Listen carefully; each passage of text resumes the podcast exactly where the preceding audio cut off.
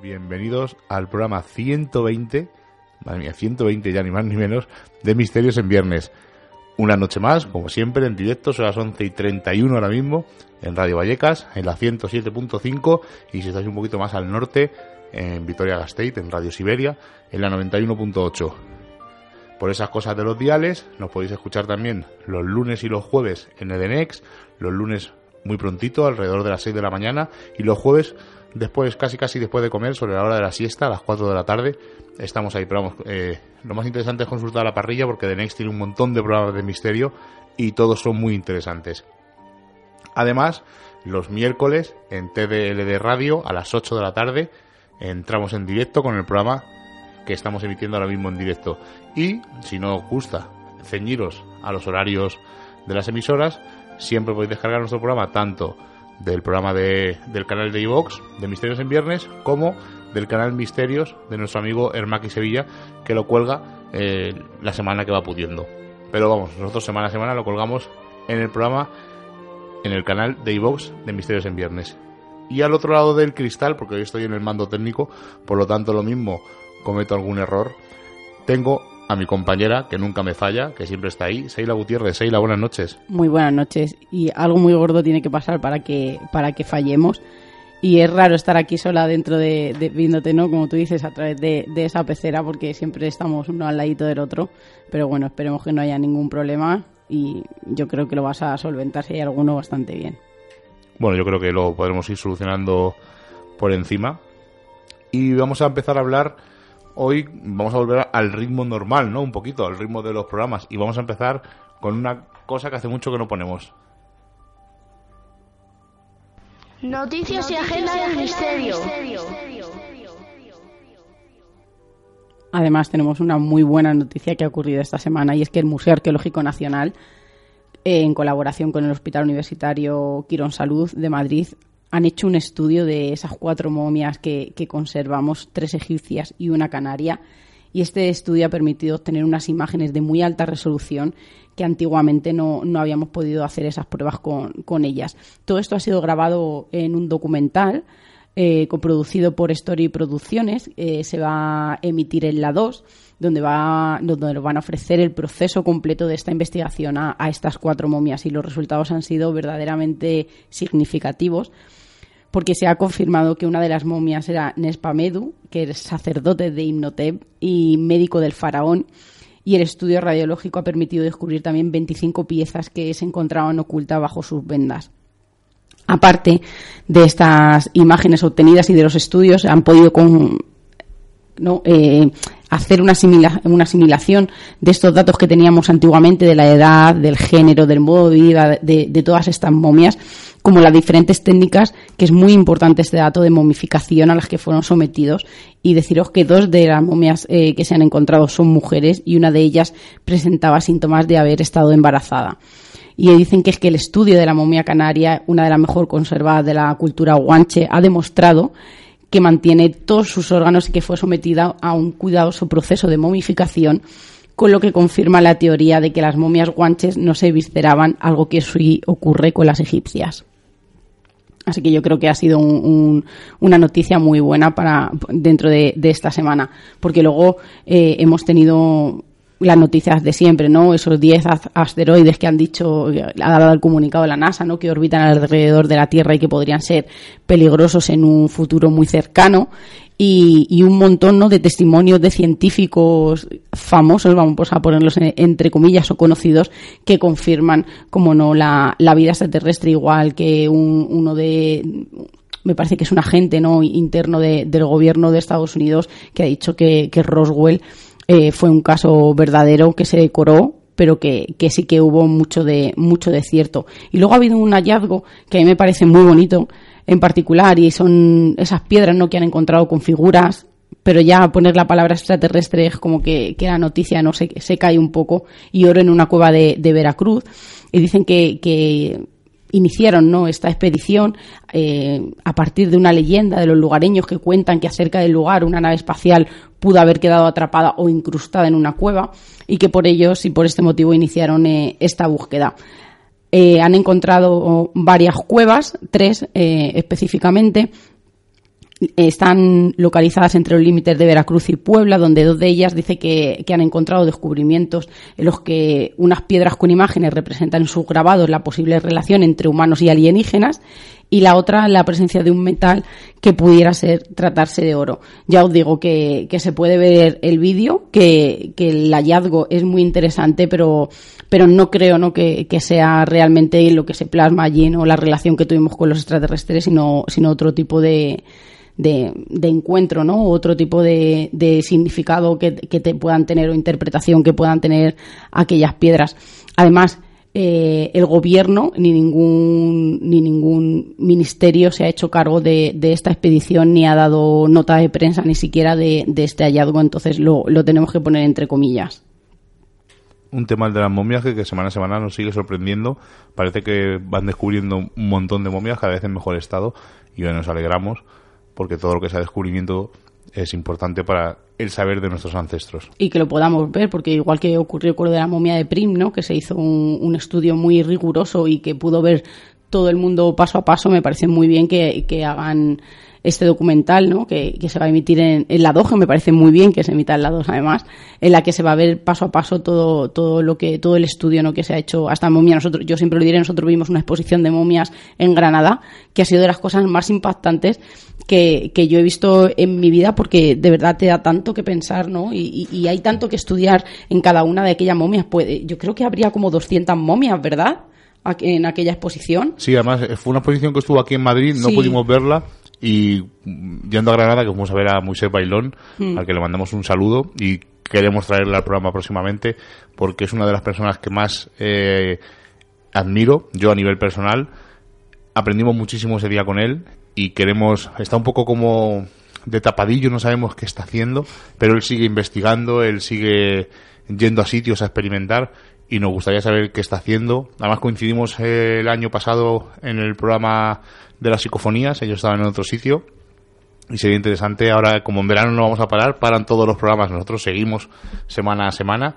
Eh, os tenemos que decir algunas cosas curiosas llegando a finales de agosto, no solamente eh, referente a la jornada, sino referente a un cambio que vamos a hacer en Misterios en Viernes. Eh, no sabemos si para mejor o para peor, pero vamos a hacer un cambio. No de miembros. Bueno, ya, ya se irá diciendo, ya veremos si miembros o no miembros o qué ocurre, porque de verdad empezamos seis y últimamente solamente estamos dos en el programa. Pero bueno, no pasa nada. Esto sigue para adelante. Lo que os digo, os comentaremos algo hacia finales de agosto. Os comentaremos un par de novedades que tenemos que todavía no podemos confirmar. Pero vamos, seguiremos haciendo el programa semana a semana, como hemos dicho y con temas como los que vamos a tratar hoy. Que bueno, antes de empezar, ¿hay más noticias? No, pero tengo agenda. Ah, eh, eh, sí, ha empezado el verano. el verano, pero hay agenda y además muy curiosa esta semana porque el día 22 de junio en la Casa de Cantabria, Pío Baroja, número 10, a las 7 y media de la tarde, Ramos Pereira va a dar una conferencia súper interesante en la que va a hablar. Eh, como siempre, ya sabéis que es propio de él, con ese apoyo de imágenes ¿no? de su biblioteca personal y desde el punto de vista antropológico, no parapsicológico, sobre las primeras creencias en la antigüedad eh, hasta nuestros días.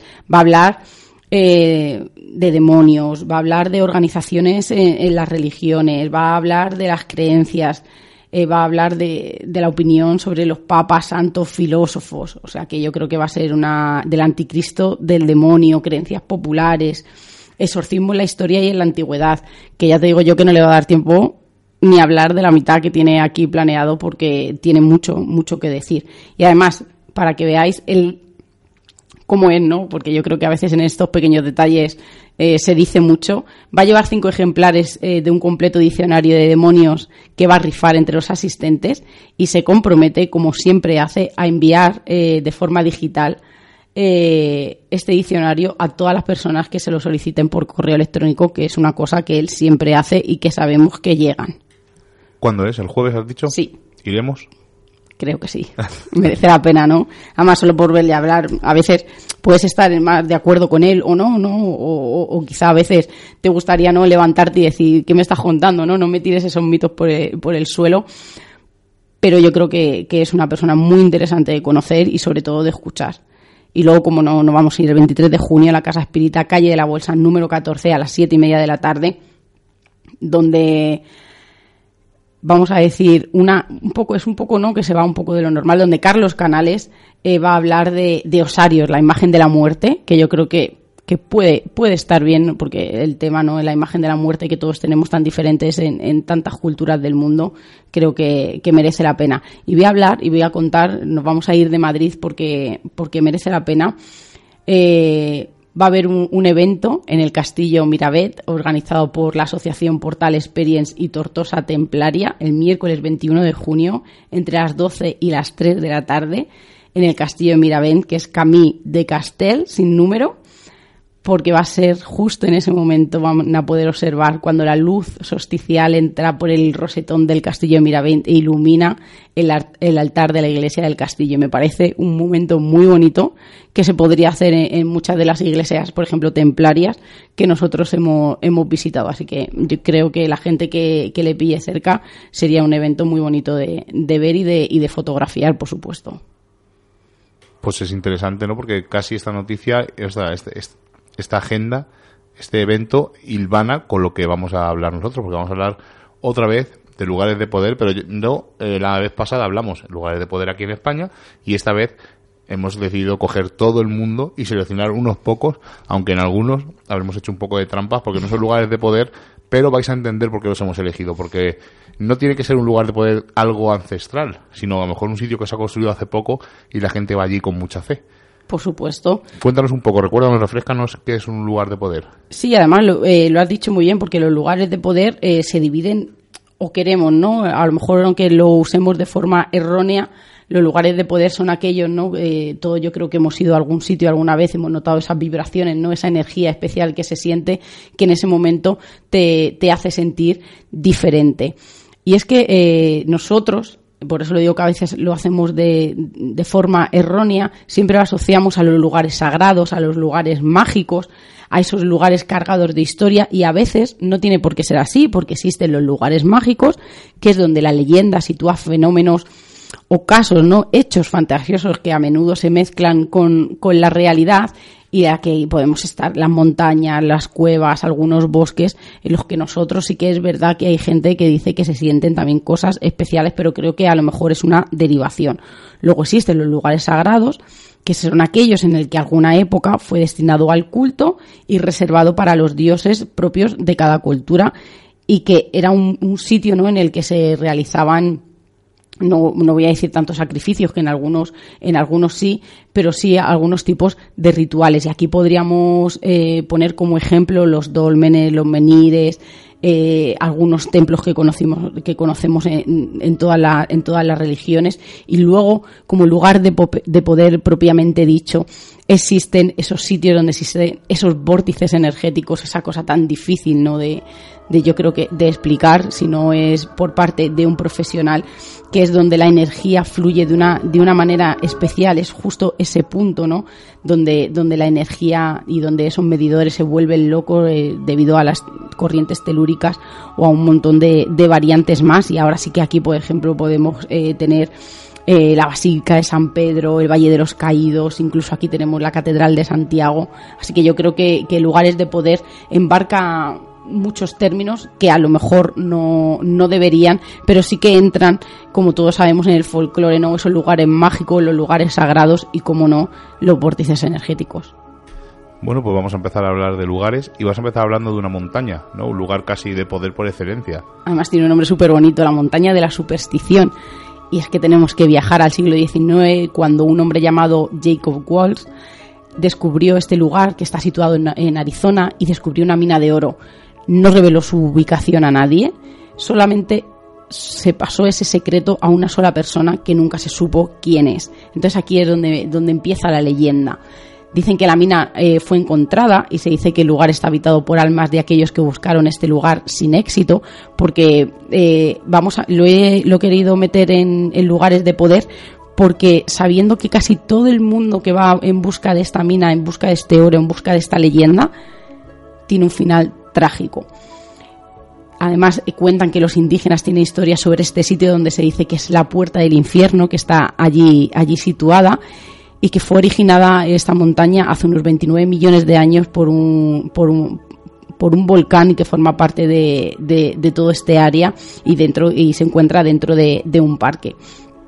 También hay otra historia ¿no? que cuenta que el lugar fue descubierto y explorado por los españoles, siendo el fraile Marcos de Niza el primero en visitarlo en 1639 y darle el nombre de Sierra de la Espuma. Dicen que, el sitio, ¿no? Eh, su altitud, el carácter agreste del entorno, el, duro clima, hizo que aquello fuera una zona apartada y que no y que, y que fuera muy poco transitada y que eran muy pocos los que habían logrado llegar allí.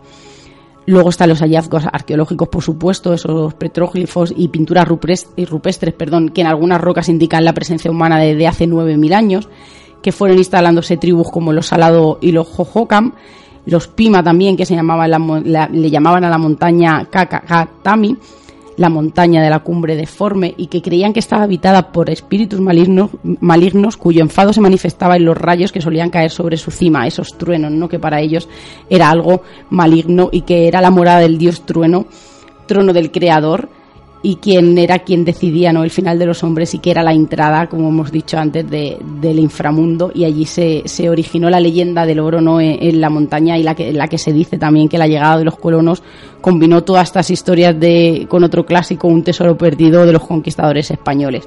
Pero es un sitio que como, que como ya os digo, que ha tenido muchísimas teorías, tiene muchísimas leyendas, pero sí que es verdad que, es un gran atractivo el ir a, esa montaña en la que dicen que, que además eh, va mucha gente en solitario, que es una cosa que no es, que no es habitual debido, como hemos dicho, pues, al clima, al terreno que va en busca, aparte de, ese tesoro, en busca de, poder contactarnos con, aquellas tribus y con aquel dios del trueno y, y como no, eh, por querer encontrar esa puerta al inframundo, esa puerta del infierno. Pero ya deciros que, se han encontrado incluso un montón de, cuerpos ¿no? Que, no, que, no, que no habían sido casi ni, ni siquiera reclamados y que como los, por ejemplo, los de los del Everest que están allí, que nadie va, no, no se puede no ir a por ellos y en 2010 han sido las últimas víctimas de la montaña unos, unos excursionistas que se cayeron por una grieta y que no, sus cuerpos no aparecieron hasta el año siguiente. Por este motivo ahora mismo es intransitable, es imposible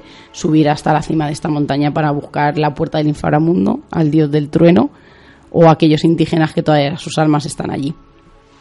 Bueno, pues yo voy a hablar de una cosa no tan grande, es un poquito más pequeña, pero es muy curiosa. La contamos en un programa y la contamos de soslayo, la contamos por encima porque pensábamos dejarla para un programa como el que estamos abarcando hoy.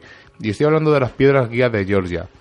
Son unas piedras que rebasan los 6 metros de altura y están compuestas por seis planchas de piedra de granito que pesan unas 100 toneladas más o menos.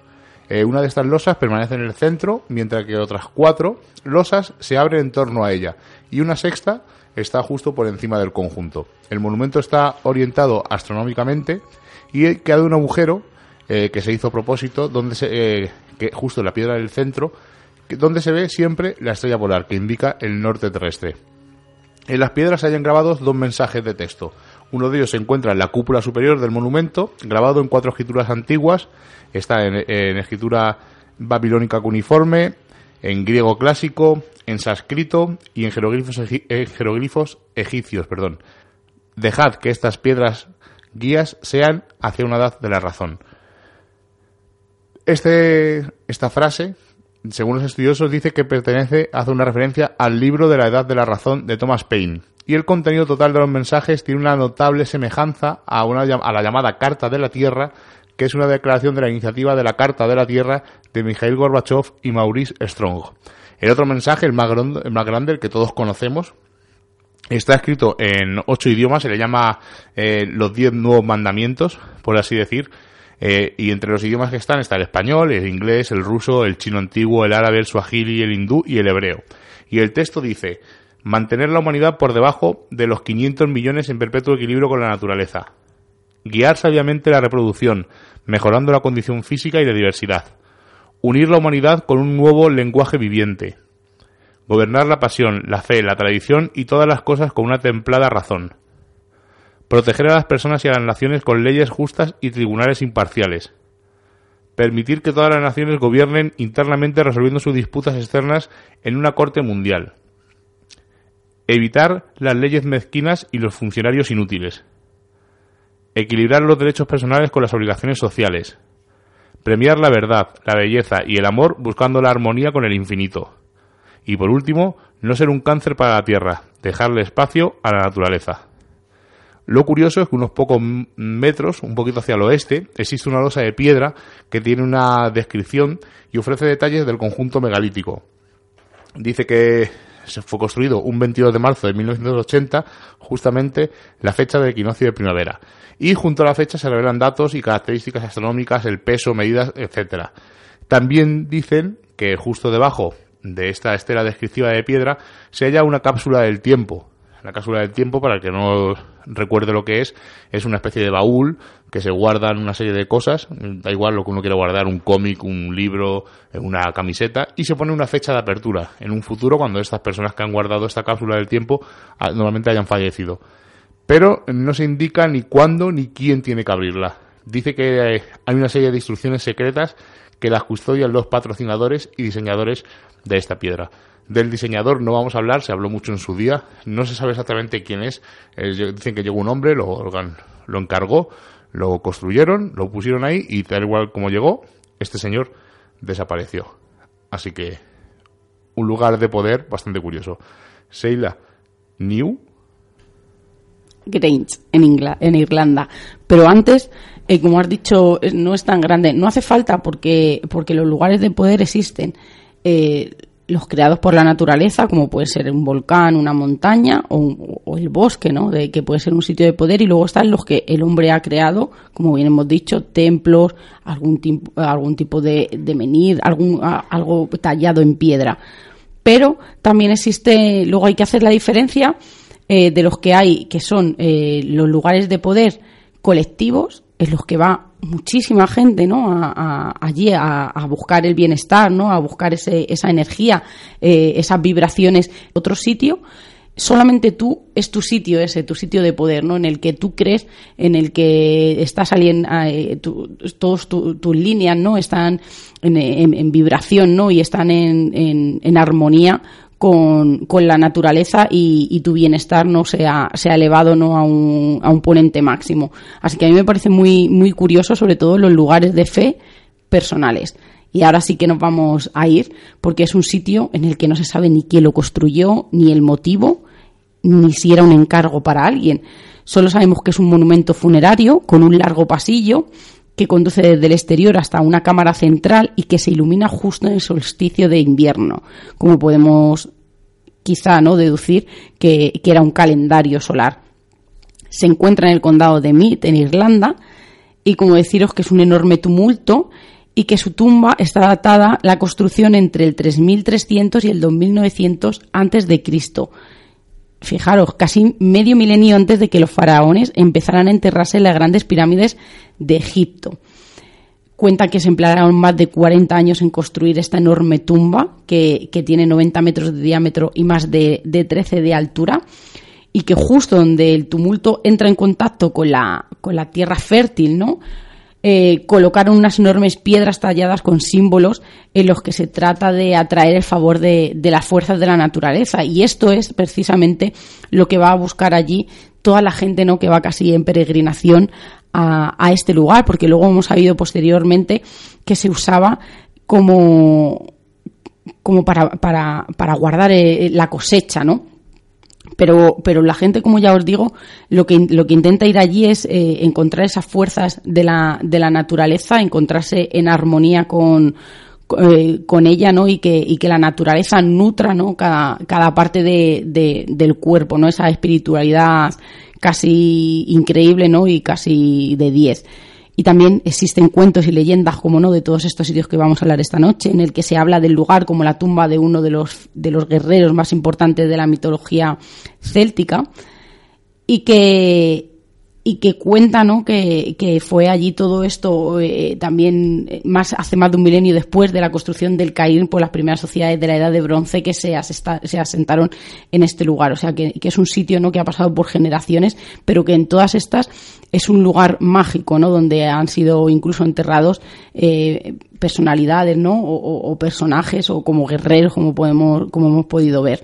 El corredor está lleno de extraños símbolos que no han sabido nunca lo que son, que son espirales, eh, triángulos, círculos, líneas que dicen que, que forman como, como meandros y que no han podido ser identificados y que nadie sabe su, su significado.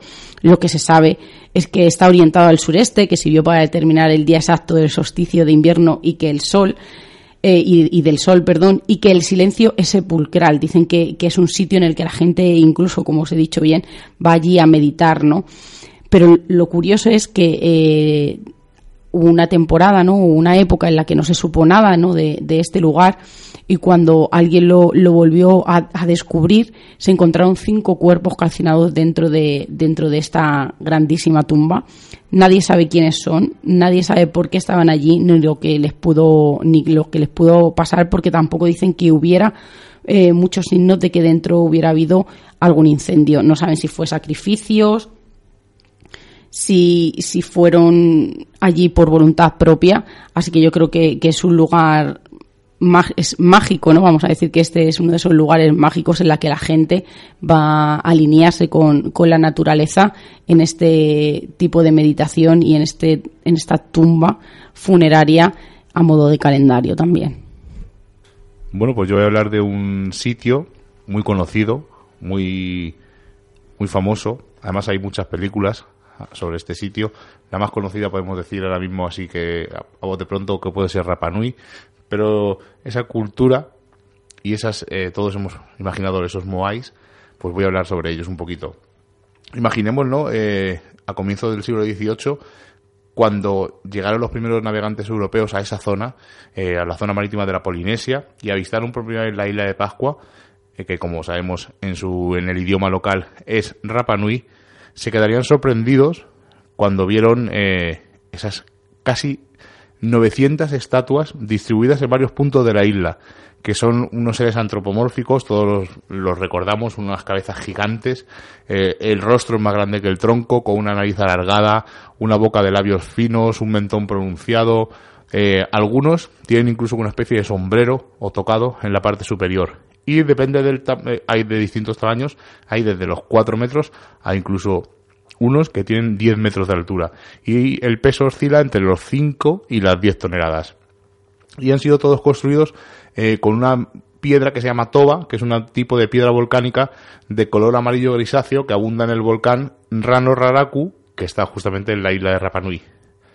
Pues como os digo, eh, estos señores, imaginaos, ¿no? La sorpresa al llegar a esta isla, que por cierto tiene forma triangular, la isla de Rapanui, y se encontraron estas eh, estatuas que en el idioma local eh, se llaman Moai Aringa Ora, que significa rostro vivo de los ancestros, y habían sido esculpidas por artesanos de la etnia Rapanui para representar a sus ancestros. Estos decían que incluso después de muertos tenían la capacidad de extender su maná o su poder espiritual sobre la tribu para protegerla.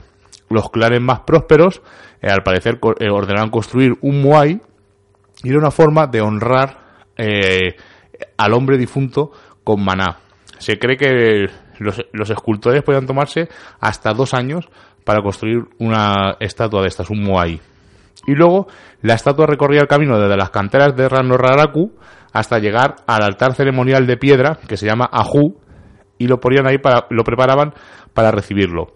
Eh, supuestamente cuando se erigía, cuando se levantaba, estaba acompañado de grandes celebraciones. La ubicación de estos moais, eh, que se se estima que están construidos entre el siglo IX y el siglo XVI, no es casual. Debían situarse, eh, como hemos dicho, sobre los altares, sobre los ajú, con su rostro mirando hacia el interior de la isla, donde estaban los poblados, de espaldas al mar, para que el maná que proyectaban estos moai llegara a la tribu y la protegiera. Hay una serie de esculturas que rompen esta regla, son los siete moais astronómicos y miran al océano situados en el Ajú Akibi. Y hay otro moai de cuatro manos que señaliza el solsticio de invierno en el Ajuri Aurenga. Estos moais, además, tienen una cosa muy característica, que tenían los ojos eh, muy blancos, decorados con coral, y tenían algunos incluso las pupilas de obsidiana o de, roja, de roca volcánica roja, para que de ese modo el rostro pareciera que estaba vivo. El, como ellos dicen, aringa ahora. Ahora mismo, en la actualidad, ninguno de los rostros tiene el carácter original, la pintura original, eh, y han desaparecido con el paso del tiempo. Seila, ¿viajamos al monte Sinaí? Además, eh, yo creo que es uno de los de las incógnitas por excelencia, porque una vez más se pone en duda cómo se construyeron esos, ¿no? esas enormes, ¿no? Cómo se esculpieron, porque al principio decían que era un material que era imposible, ¿no? Que, que el ser humano, que, que, habíamos tenido que tener eh, ayuda, ¿no? De, de, fuerza extraterrestre, vamos a llamarlo de, de esta manera, de, de, seres de otros mundos, y ahora se ha descubierto que no, que es un, es un material que se puede, que es bastante moldeable y que no habría ningún problema. Incluso estaba leyendo hoy que hay algunos que tienen diferencia como que las orejas son más grandes que, que en otros y dice que es que eh, se pensaba que eran por otros motivos y que han descubierto que no, que era según los habitantes que lo iban esculpiendo, pues depende como nosotros, ¿no? Si, si tenían las orejas más grandes o más pequeñas, así esculpían a esos, a esos grandes dioses, vamos a hablarlos así. Por cierto, mandamos un saludo a Eva, que nos ha mandado un mensaje, que nos está escuchando en directo, y a, creo que también está Sergio, que nos están escuchando en directo, que recorrimos con ellos un Via Crucis no hace mucho y dentro de algunos programas comentaremos dónde estuvimos y qué estuvimos haciendo e incluso un compañero que vino nosotros comentará un sitio curioso dentro de ese lugar.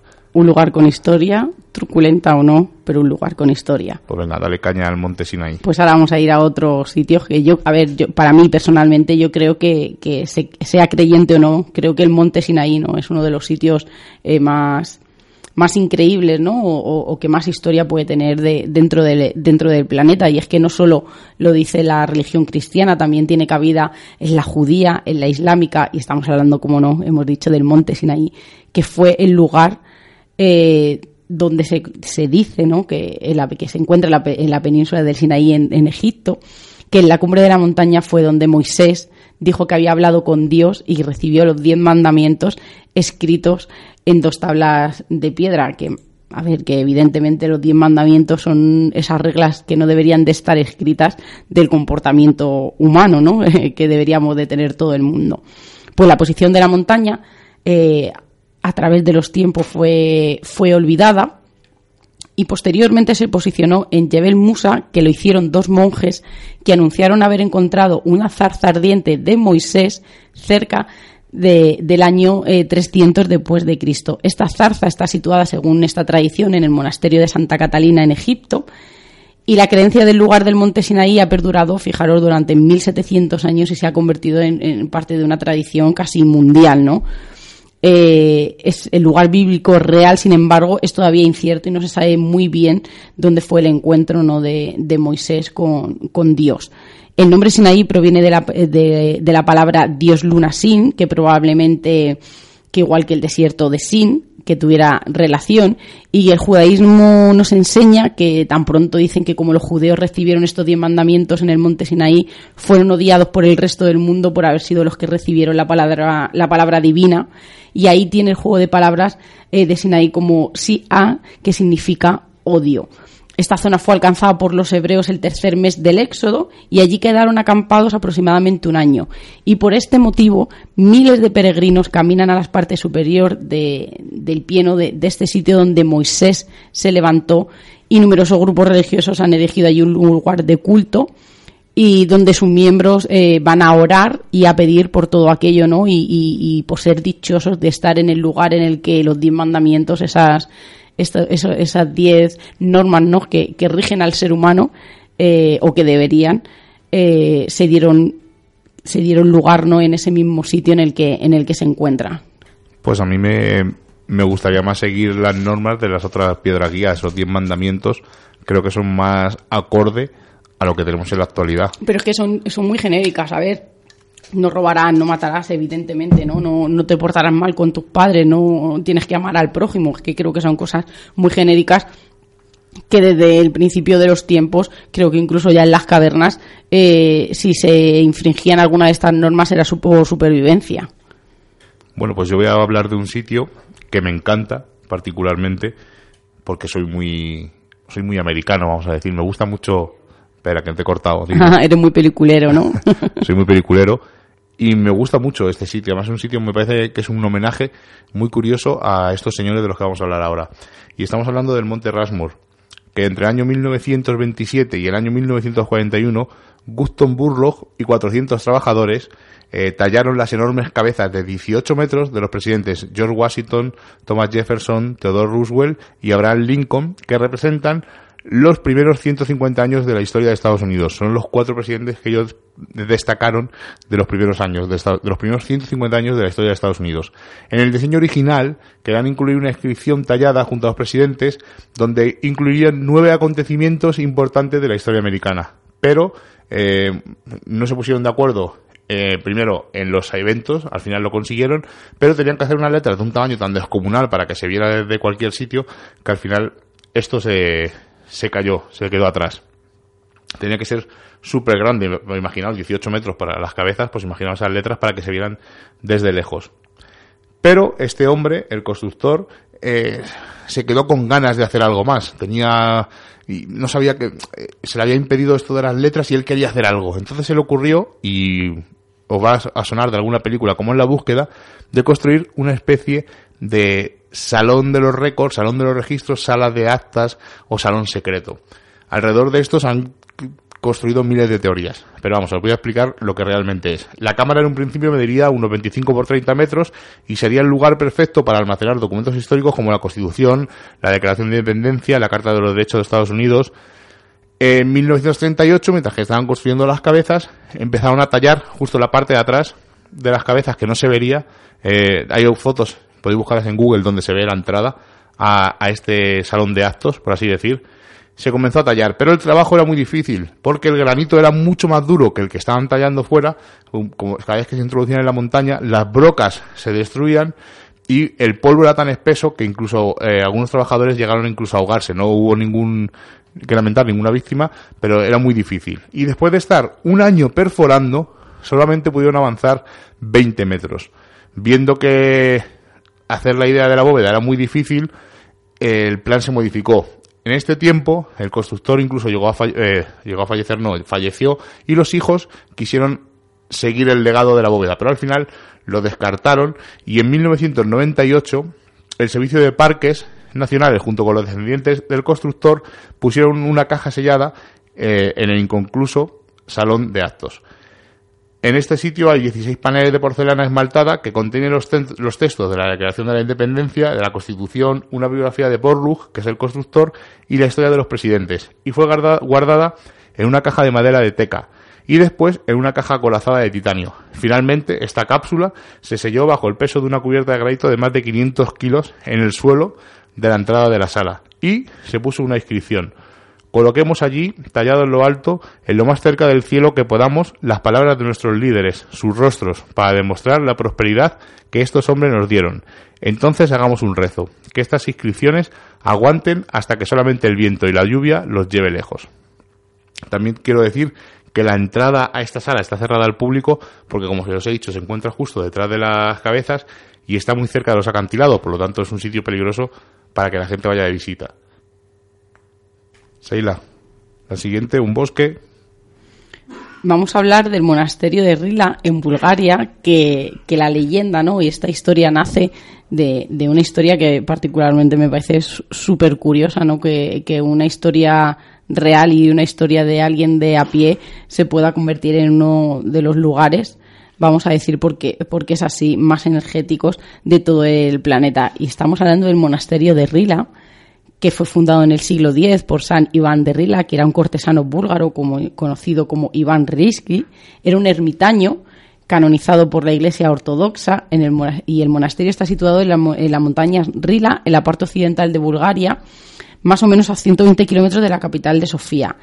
Este ermitaño se retiró a las montañas de la cordillera Rila Cuenta y dicen, cuentan que vivió santamente en el hueco de un árbol tallado en forma de ataúd y tal fue su fama ¿no? y su forma de, vivir en la que no necesitaba nada, nada más que, estar nutriéndose de, aquel, de, aquel, de aquel árbol, que incluso eh, se dijo, ¿no? se empezó a hablar de que era un santo y, todo el mundo quería seguir su ejemplo y empezó una peregrinación de, miles de, personas.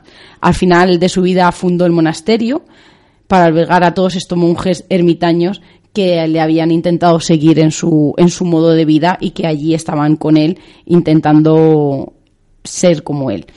La tumba de San Juan de Rila se convirtió en un sitio sagrado y el primitivo monasterio fue transformándose en un complejo mayor. Ha desempeñado siempre un papel muy importante en la vida espiritual y social de, Bulgaria y deciros eh, que no es casualidad que uno de los grandes maestros espirituales del siglo XX como Vincent Duno eligió este lugar para transmitir la, sabiduría en Rila. Eh, el área está alrededor ¿no? de, los, de los lagos de Rila, siempre ese agua ¿no? en todos estos sitios con energía y de estos sitios mágicos en los que se dicen que se tiene una energía muy fuerte y algo muy curioso, que las personas más sensibles sienten cosas especiales y reciben sueños extraños cuando se quedan en la zona. Bueno, pues voy a hablar yo de un bosque entonces, aunque estaba relacionado porque había un árbol cerca de ese monasterio, voy a hablar de un bosque y le he llamado el bosque encantado. Yo voy a decir por qué. No tiene nada de telúrico, no tiene nada de especial, pero hay una serie de condiciones climatológicas que hacen de este bosque especial. En la isla japonesa de Yakushima hay un bosque muy extenso eh, que le llaman, e incluso dicen que tiene el diluvio universal. Es un bosque muy húmedo y dicen, en malas lenguas, que es el único bosque del mundo donde llueve 35 días al mes. Es muy curioso esto, esta curiosidad. Yo voy a decir que normalmente eh, se han medido, se han tomado medidas de lluvia, por, o sea, de agua por litro por metro cuadrado entre 4.000 e incluso 10.000 litros por metro cuadrado. Si os digo que en Madrid, por ejemplo, en un año caen entre, 700, entre 300 y 700 litros por metro cuadrado, imaginaos la diferencia de este sitio. En este bosque, la humedad, el musgo, los hongos y un montón de ejemplares de una especie de árbol conocida como sugi, que es característico de allí, dice que protagoniza una escenografía de un aspecto extraño como si fuera un bosque encantado, un bosque donde en cualquier momento puede aparecer un duende, puede aparecer un elfo o incluso un troll que habita en una de esas cavernas que hay en este enigmático bosque. Y otro sitio que me ha llamado mucho la atención es la calzada de los gigantes, en la región de Irlanda del Norte y es un sitio que asombra a la gente de donde va. Y voy a decir por qué.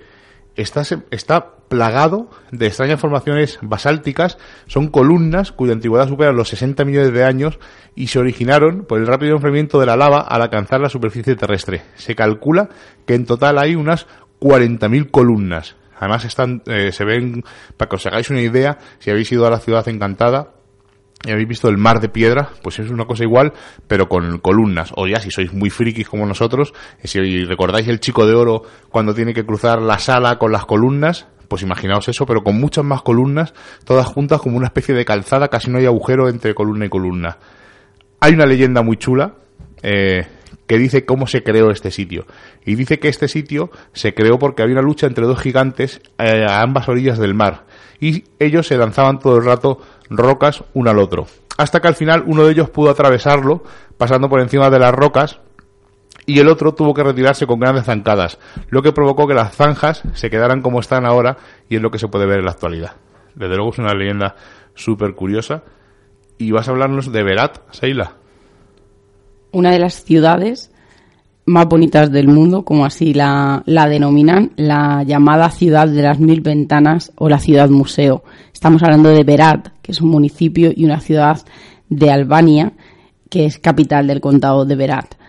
Posee tres cascos antiguos, o sea que imaginaros cuando nosotros vamos a, cualquier ciudad, eh, lo que nos llama la atención es el casco antiguo, pues aquí tenemos tres y está declarada patrimonio de, de la humanidad desde el 2008 y también se encuentra allí la sede episcopal ortodoxa.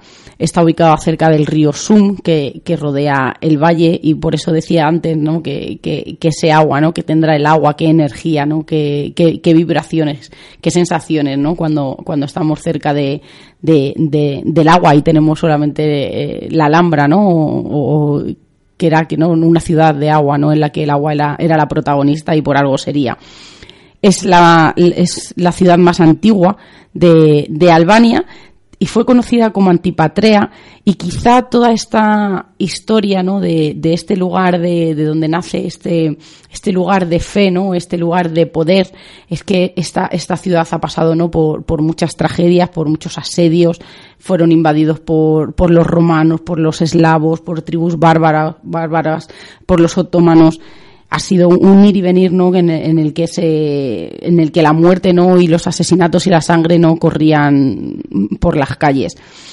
Eh, cuentan que aparte no de la belleza eh, de la arquitectura que tiene que tiene Albania porque dicen que es algo digno de ver no esas esas casas con, con, con infinitas ventanas pues eh, el casco antiguo, aparte de que es parte, como he dicho, de la, de la UNESCO, también tiene ¿no? un, un, castillo ¿no? que, que, se convirtió en una ciudad castillo en la, que, en la que toda esta historia empezó a hacerse un poco más fuerte. Y es que contaros que, que la ciudad eh, es, una, es un equilibrio entre la religión y la cultura, así es como, como, como la gente que va allí lo siente, ¿no? Donde la espiritualidad se hace más patente y, deciros que es que las personas que van allí cuentan, ¿no? Y, tenemos los testimonios de que experimentan una energía especial, una energía de curación muy poderosa y espiritual. Así que imaginaros, ¿no? El peregrinaje de gente que no, que, se encuentra enferma, que tiene alguna dolencia, que va allí con la fe de, curarse y de sentirse por lo menos el tiempo que se encuentre dentro de esta ciudad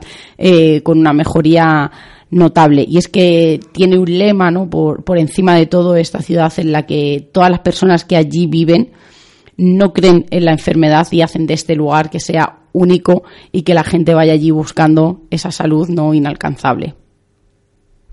Bueno, pues voy a hablar de un sitio que nuestro amigo Serach, que nos está escuchando y le mandamos un saludo, es uno de los sitios que le gusta y dedicó algún programa de Limas al Descubierto, creo que fue el primero, y estamos hablando de Machu Picchu si no fue en Animas del Descubierto, fue en, en, Mundo del Misterio. Yo sé que sobre eh, este lugar creo que habló, no recuerdo exactamente con quién fue, porque soy muy malo para los nombres, pero bueno, vamos a hablar, pues, nada, muy por encima.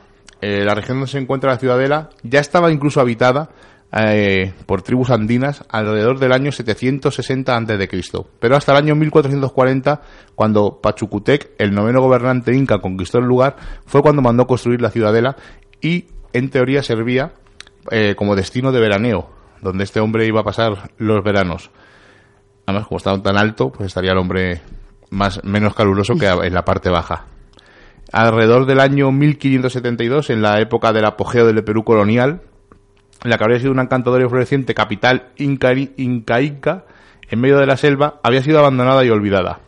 Machu Picchu se dejaba ganar por la vegetación y empezó a, escucharse el típico silencio del abandono. Y tuvieron que pasar varios siglos hasta que fue descubierta de nuevo. Alrededor de los albores del siglo XX, eh, alrededor del año 1910-1911, eh, Hiram Brinkland, un norteamericano profesor de historia, avistó la ciudad gracias a las referencias de los lugareños. Aquellos le informaron que antiguamente había habido un señor llamado Augustus Burns que alrededor del año 1865-67 intentó encontrar esta ciudad y había encontrado eh, algo, incluso sacó cantidad de vestigios arqueológicos. Pero este Machu Picchu, eh, lo que resalta ¿no? es la calidad arquitectónica que tiene. Tiene un nivel arquitectónico y de ingeniería brutal. Y siempre han surgido leyendas relacionadas con que estos constructores, eh, como has dicho antes tú, Seila, recibían la información de otros sitios. Incluso se han dicho que en esa época no, cómo ponían esos grandes bloques cuando no había maquinaria para trasladarlas, cómo se hizo, eh, cómo eh, que están colocadas esas piedras de esa manera tan justa y tan, tan precisa. Incluso dicen que no se puede meter una hoja de papel entre las piedras. Y decían, por lo que os he dicho, que podía haber sido poblada incluso por extraterrestres. Lo que hay que reconocer es que estos constructores al no tener otra cosa que hacer, tenían muchísima paciencia para trabajar la piedra y durante largas y largas jornadas con pequeñas piedras los incas, los arquitectos incas, iban achatando esas enormes rocas y dejando las superficies planas y encajaban a la perfección para construir lo que hoy en día es uno de los sitios más visitados y un lugar patrimonio cultural de la humanidad. Es una de las mm, posibles explicaciones, siempre queda el lado romántico y seguiremos diciendo que puede ser que una mano extraterrestre les echar una mano. yo tengo que deciros que a lo mejor os parece una real tontería, pero un compañero mío de trabajo es de Perú y nunca había estado en Machu Picchu. se fue en un viaje familiar con, con su padre, ¿no? En esto de, de encontrarse los dos. Y cuando yo vi las fotos, he visto miles de documentales, he visto eh, fotos eh, a través de, de, la televisión, pero cuando yo vi aquellas fotos que de verdad eran directas de, de, de, Machu Picchu y dije, madre, que es verdad, ¿no? Que, que, existe, que tú has estado allí. Además, él me contaba que precisamente lo que tú has comentado, una de las demostraciones que hace el guía es la de intentar meter un folio por esas piedras que, que es imposible. Pues incluso desde, de, desde la foto, ¿no? El verde es un verde especial, es como cuando subes a Asturias, ¿no? Dices, este verde no es como el verde de mi, de mi barrio, es un verde diferente, ¿no? Es un verde especial, esas piedras tienen una tonalidad increíble y de verdad que ya emana algo diferente a lo que a lo que yo había visto en la tele. Emana algo. Él decía que, que, cuando estás allí te sientes diferente, ¿no? Quizá a lo mejor es porque empatizas con todo eso que te está contando el guía, pero que sí que te apetece el perderte, el, el intentar tocar, el, el caminar tocando a, aquello, ¿no? Aquellas todas esas piedras, ¿no? Aquellas aquellas piedras con historia y, intentar no eh, empaparte no o que algo de aquella historia se escape se escape en el, en el momento que tú que tú estás allí. Así que entiendo por qué sea un lugar de poder. Y una cosa que hay que mentir y dejar clara hay una foto que ha recorrido internet de arriba abajo eh, la, la, ubican en varios sitios y dicen que uno de los sitios es desde el Machu Picchu se ven unos, unas montañas una hilera de una cordillera y eh, se ve como un indio que está tumbado mirando al cielo. Esa foto es falsa. Eh, la ubican en varios sitios, además, y no es, es, totalmente. Es un montaje, es un fake, y no es cierto. Nosotros tenemos la foto de un Nessie en unas montañas. Por ejemplo, no, de Godzilla. sí, y de Godzilla. bueno, cuéntanos. Eh, Vamos a irnos, sí, a uno de los sitios, a un terreno sagrado y uno de los sitios, eh, como bien digo, más sagrados en el mundo. Vamos a hablar de Glastonbury Tor está en Inglaterra. Es una colina en forma de cono que tampoco tiene nada de especial. Lo que sí tiene de especial es la torre en la que de una iglesia que data del siglo XIV y que alrededor de la cual ha habido muchas historias y leyendas, como en la que en él pudo estar alberga, albergado el Santo Grial. La iglesia era un sitio muy popular de peregrinación para los católicos de la Edad Media. Incluso durante los veranos los católicos hacen una peregrinación hasta allí, liderados por el obispo de Clifton. Y dicen que cuando llegan a la torre celebran una misa y que durante el año se hacen rituales porque cuentan que en este lugar hay muchísimas energías, hay una suma de ellas y que incluso se cuenta que allí vive una diosa. Y no vamos muy desencaminados porque los antiguos celtas creían que albergaba la entrada a la casa de la Gwyn ap Nuth, que es el rey celta de las hadas, y que en estos últimos años pues habrá ido variando como todas las historias y se cree que es Avalon donde los ataúdes del rey Arturo y la reina Ginebra fueron supuestamente encontrados en la cima de la colina. Se ha demostrado eh, por estudios telúricos, por estudios de vórtices, que se emite, que es verdad que este lugar, esta torre, se emite una energía positiva a todos esos visitantes que, que pasean por sus colinas, que sienten algo especial, incluso creo que sienten, eh, he estado viendo, ¿no? Lo identifican como una forma de, que se sienten más ligeros. Yo creo que es como que, que te quitas esa mochila, ¿no? De problemas y de, y, y de todas esas eh, cosas feas, ¿no? Que, que todos llevamos a nuestras espaldas y quizá allí, ¿no? Te haces un, vamos a decir, un lavado ¿no? de, de energías o, de sentimientos, incluso que haces un balance al estar en, en, ese lugar en el que tú crees que es mágico y que, y que sí que sienten una mejoría en dolencias, incluso espiritualmente, cuando descienden de, de esta colina. Bueno, pues voy a hablar del último sitio que he elegido. Es un sitio mágico, estamos hablando de Stonehenge. Y os voy a contar un poco la historia. No voy a, hablar, no voy a entrar mucho en leyendas y demás porque es que es tan amplio el abanico que voy a contar más o menos la historia oficial, por así decirlo. Para que no lo sepa, Stonehenge es un monumento megalítico, casi casi el más famoso del mundo, y lo que realmente no sabemos es cuándo se levantó y, la función que, que, cumple. ¿Cuándo más o menos eh, se calcula que se levantó al, la construcción? La hicieron, para que os hagáis una idea, como si hubieran construido 80 generaciones. Yo mis 80 siguientes generaciones hubieran estado construido, construyendo perdón, este sitio. Más o menos dicen, yo creo que exageran un poco alrededor de 1600 años. Yo creo que es una exageración. Pero bueno, podría ser. Eh, lo que vemos ahora mismo, lo que está en pie, es un círculo interior con seis grandes bloques de piedra rematados por tres colosales dinteles y un círculo exterior de 17 monolitos con dinteles. Esto es lo que queda del monumento megalítico que en su día incluyó unos 162 elementos pétreos y cuya construcción se ha atribuido a romanos, a sajones, a daneses, el mago Merlín, druidas e incluso las primeras comunidades agrícolas de Gran Bretaña la imagen que vemos en la actualidad eh, no tiene más de medio siglo de antigüedad. Se remonta a 1964 cuando las estructuras fueron trasladadas por última vez. Solo siete de los 25 soportes que se mantienen en pie permanecen inalterados. Los otros han sido levantados, han sido reparados, eh, por lo menos mínimo en una ocasión, y en el siglo XX algunos megalitos fueron asentados con hormigón. ¿Cuándo se construyó? Pues no se sabe exactamente, pero calculan que hacia el año 3100 antes de Cristo más o menos a, finales del Neolítico.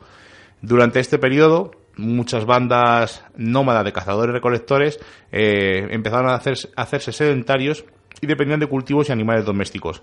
Esta época también se asocia con las nuevas prácticas religiosas centradas en, monumentos, en monumentos de carácter permanente, hecho relacionado con el asentamiento de las comunidades humanas en un territorio en concreto.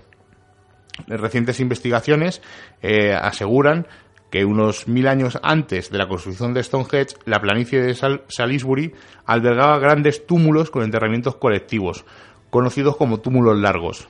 Este paisaje ceremonial, eh, los, constructores al final del Neolítico construyeron un terraplén y un foso circular de unos 110 metros de diámetro.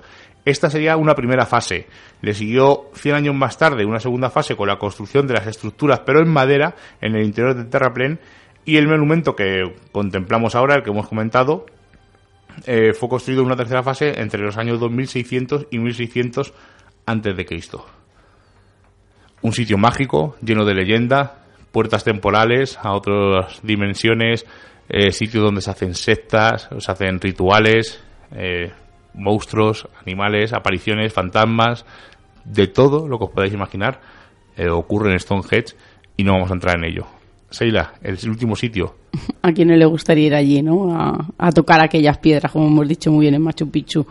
Vamos a hablar de un, de un lugar de poder que no existe como tal, pero que es ansiado por, voy a decir, miles de personas. Nos tenemos que ir a ese lugar justo donde la mitología griega situó a la mítica Hiperbórea, que es la tierra más allá del viento del norte, un lugar mágico donde siempre brillaba el sol, donde los habitantes eh, vivían eternamente, donde no había vejez, donde la enfermedad y la guerra no existía. Y hay que empezar a hablar del mito polar, porque de verdad tenemos que llamarle así, ¿no? Por su nombre, mito. Pues según el arquetipo polar, la humanidad se originó en un continente místico situado en las tierras del norte. Ese continente se llamaba Hiperbórea y estaba custodiado por semidioses que la protegían tras altos muros de hielo. Hiperbórea desapareció tras un cataclismo llevándose consigo a todos sus habitantes y con ello su sabiduría superior. Todos sabemos que la Tierra no se mantiene recta en su órbita alrededor del Sol, sino que está un poco inclinado, ¿no? En un delicado ángulo, pero existe la creencia de que no siempre fue así y que esto lo, eh, causó una catástrofe y que algún día eh, se eh, será no otra vez la perfección geométrica, se dará la perfección de su origen se dice ¿no? que, la Tierra no estará inclinada, que girará perfectamente erguida, con un ecuador en el mismo plano que la elíptica, y que con el eje eh, perpendicular al plano de su órbita alrededor del Sol. Todo esto, como podéis entender, eh, daría un año de 360, debido, nosotros tenemos nuestro año un poquito más largo debido a esta inclinación, serían los años de 360 y se daría eh, unas situaciones increíbles, ¿no? No habría estaciones, sería una primavera eterna en que la luz del sol no le veríamos esa luz, sino, sino veríamos un halo nada más, en las que las plantas eh, crecerían de una forma armoniosa y, homogénea, sería, pues, como deciros, ¿no? Casi, casi el Edén. Pues esto es lo que busca eh, muchísima gente y deciros que, que, incluso la legendaria Hiperbórea está estrechamente relacionada con el mito tibetano. eh, que habla del continente perdido de la Atlántida y del reino subterráneo de Agartha, y todas ellas son santuarios de luz donde esos seres superiores guardan los secretos ancestrales desde el principio de los tiempos. Esta gente que, que, ansia ¿no? Esta, este mito por así, por así decirlo, este mito polar, eh, lo que ansia es pues la eterna juventud, como es buscada de tiempos ancestrales, y sobre todo no eh, la enfermedad que no, que no exista y esa armonía con, con la naturaleza en la que viviríamos, como bien lo, lo expresan no en una eterna primavera. Bueno, pues hemos terminado con los lugares de poder y nos vamos a pasar tres, cuatro minutos, no vamos a pasar mucho hoy. Y vamos a hacer una cosa que llevamos dándole vueltas varias semanas hemos estado muy ocupados eh, haciendo un proyecto que os comentaremos más adelante y eh, llevábamos tiempo dándole vueltas a, comentar. Eh, normalmente comentamos todo lo que nos ponéis en Facebook, en iVoox lo comentamos, pero ya os digo, hemos estado unas semanas un poco ocupados y no hemos podido hacerlo.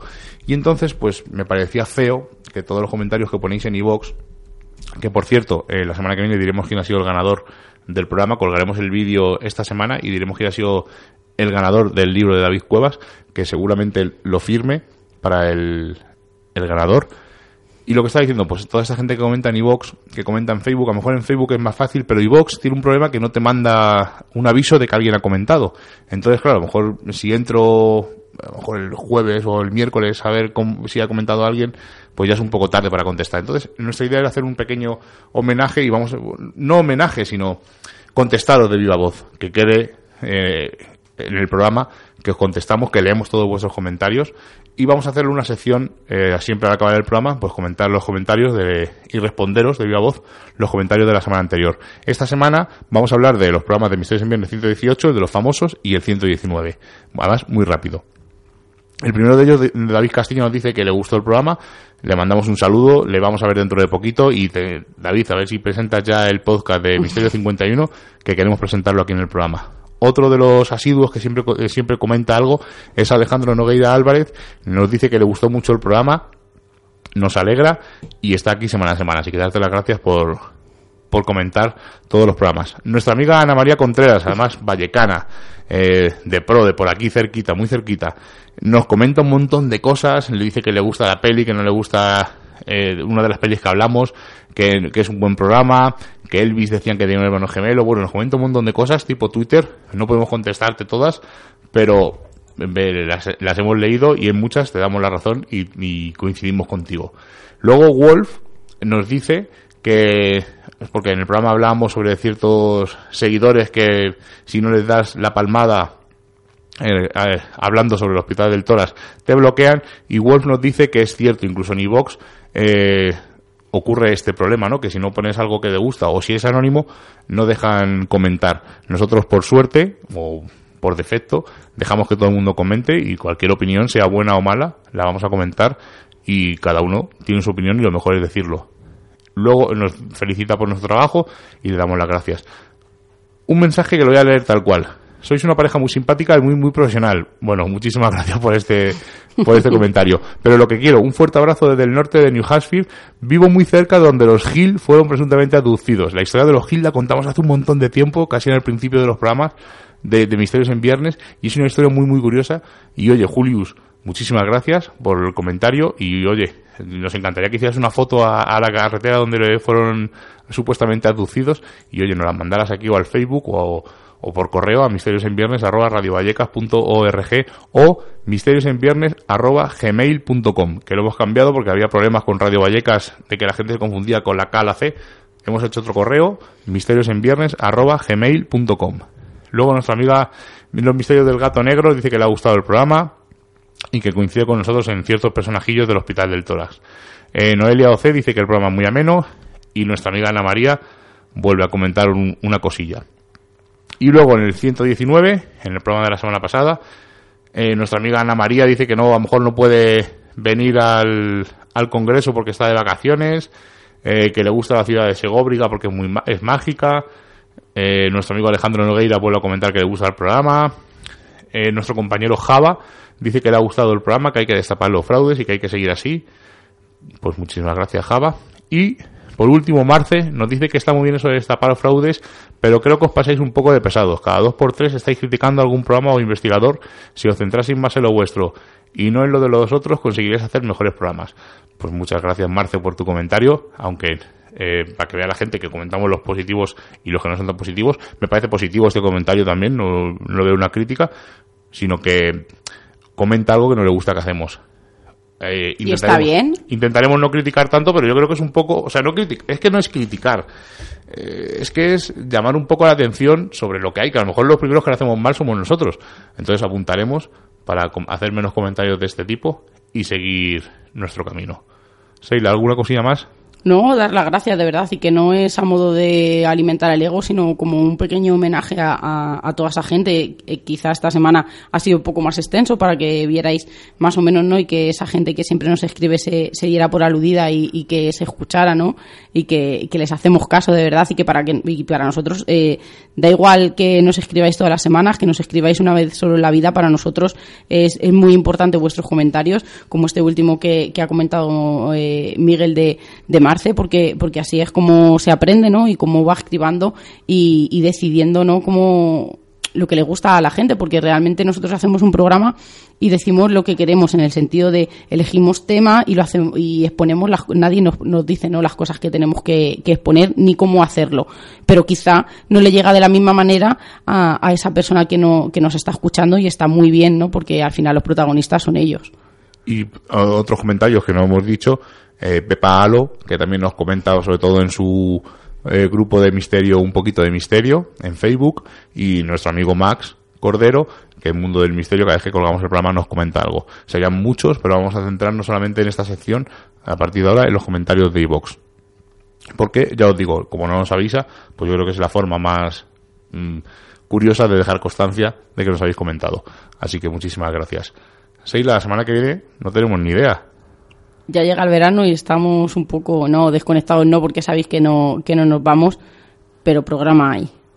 No sabemos de lo que vamos a hablar. Eh, una vez nos dijo un compañero, no queméis cartuchos muy grandes en verano, porque pues este verano va a ser un poco distinto, porque posiblemente traigamos invitados importantes, posiblemente hagamos cosas especiales. Quizá importantes para nosotros. Sí, bueno, importantes, de que tienen renombre.